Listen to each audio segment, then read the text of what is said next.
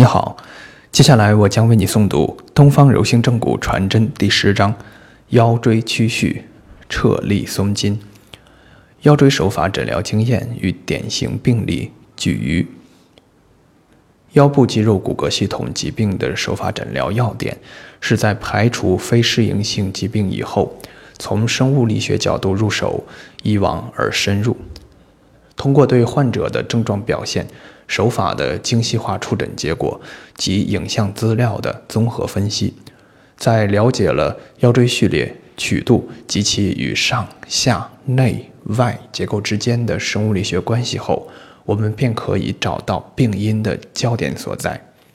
然而，焦点只不过是具体症状表现或是疾病确诊的依据，其在整个病理过程中的意义，并没有人们想象中的那么重要。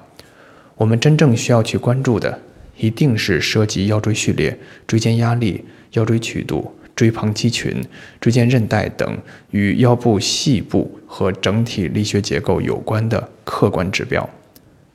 恢复腰部正常的力学结构，核心在于腰椎曲序的调整与纠正，下手却在骨盆与肋龙。精细化的调整骨盆，纠正骨盆内外关节错位。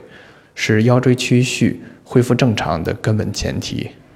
肋龙与骨盆相应症状的协调改善，对腰部软组织结构与功能状态的改善有着重要作用。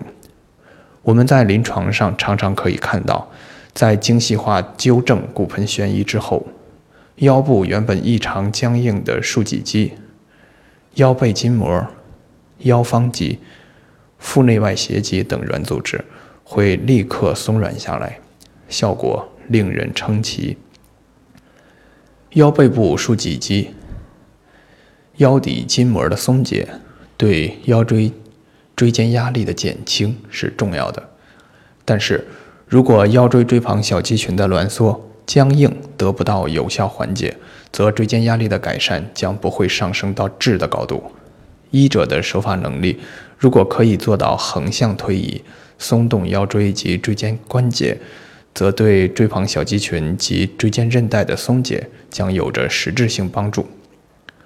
腰椎前后左右上下肢骨结构、肌肉、筋膜之间的协调关系，是在手法诊疗过程中尤其需要重视的方面。以骨送筋，需要从概念落实到具体的诊疗过程之中。这是对力学结构进行精细化审视与处理的具体表现。毛太之正骨真言：只要有可干预的生物力学异常表现，便可能存在手法作用的机会与空间。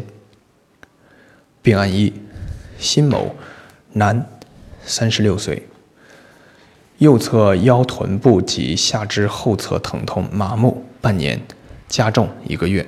咳嗽或打喷嚏时，右下肢放射痛；坐久、站久或行走稍久，则右侧腰腿痛加重。二便正常。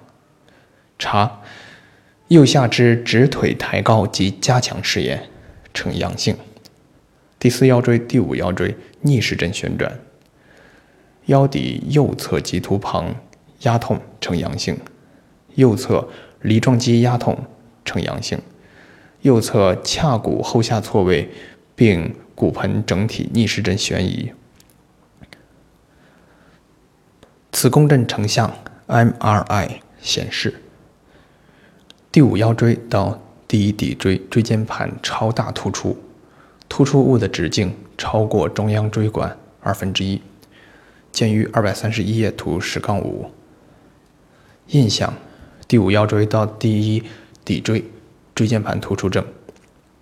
手法治疗：端盆法及指推法纠正骨盆悬移，抻法松解腰部竖脊肌，指推法及掌压法纠正紊乱的腰底序列，抻法松解坐骨神经出口处软组织。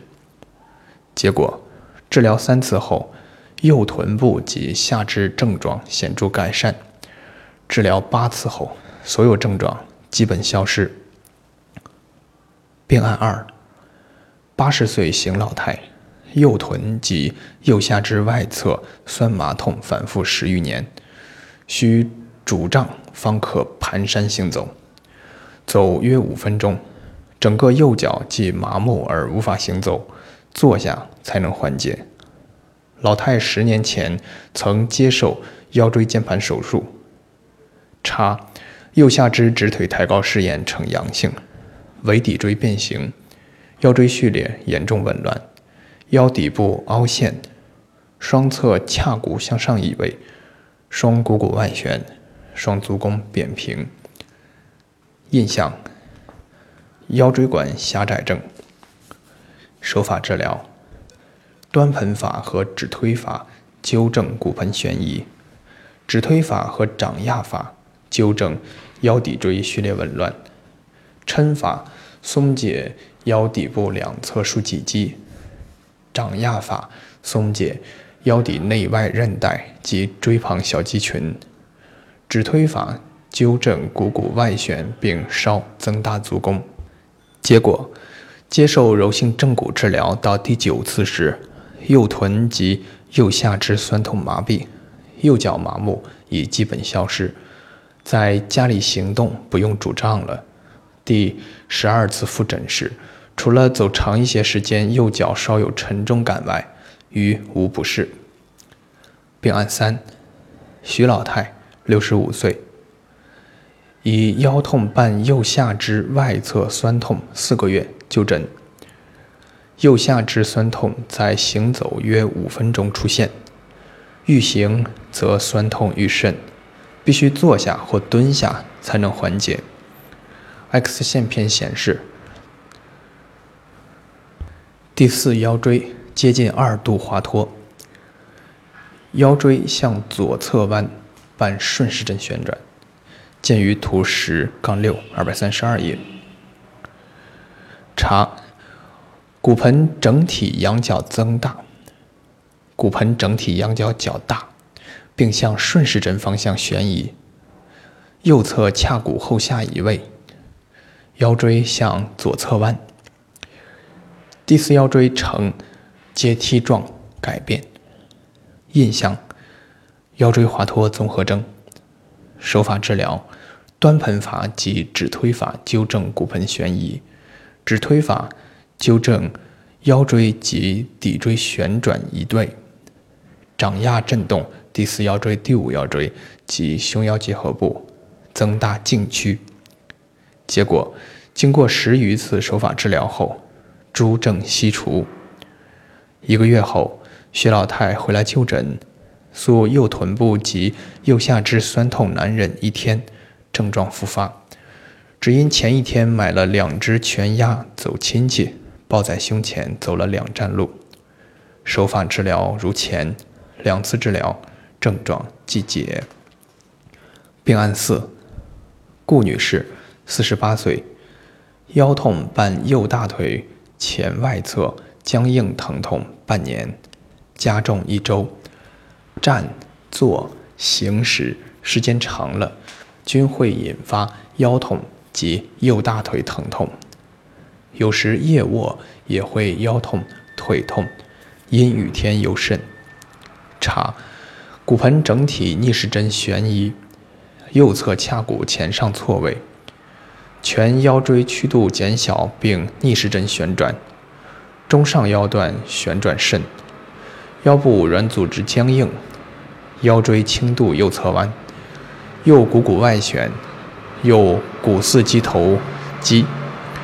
右股四头肌僵硬挛缩，右髂胫束僵硬如板片，压痛呈阳性。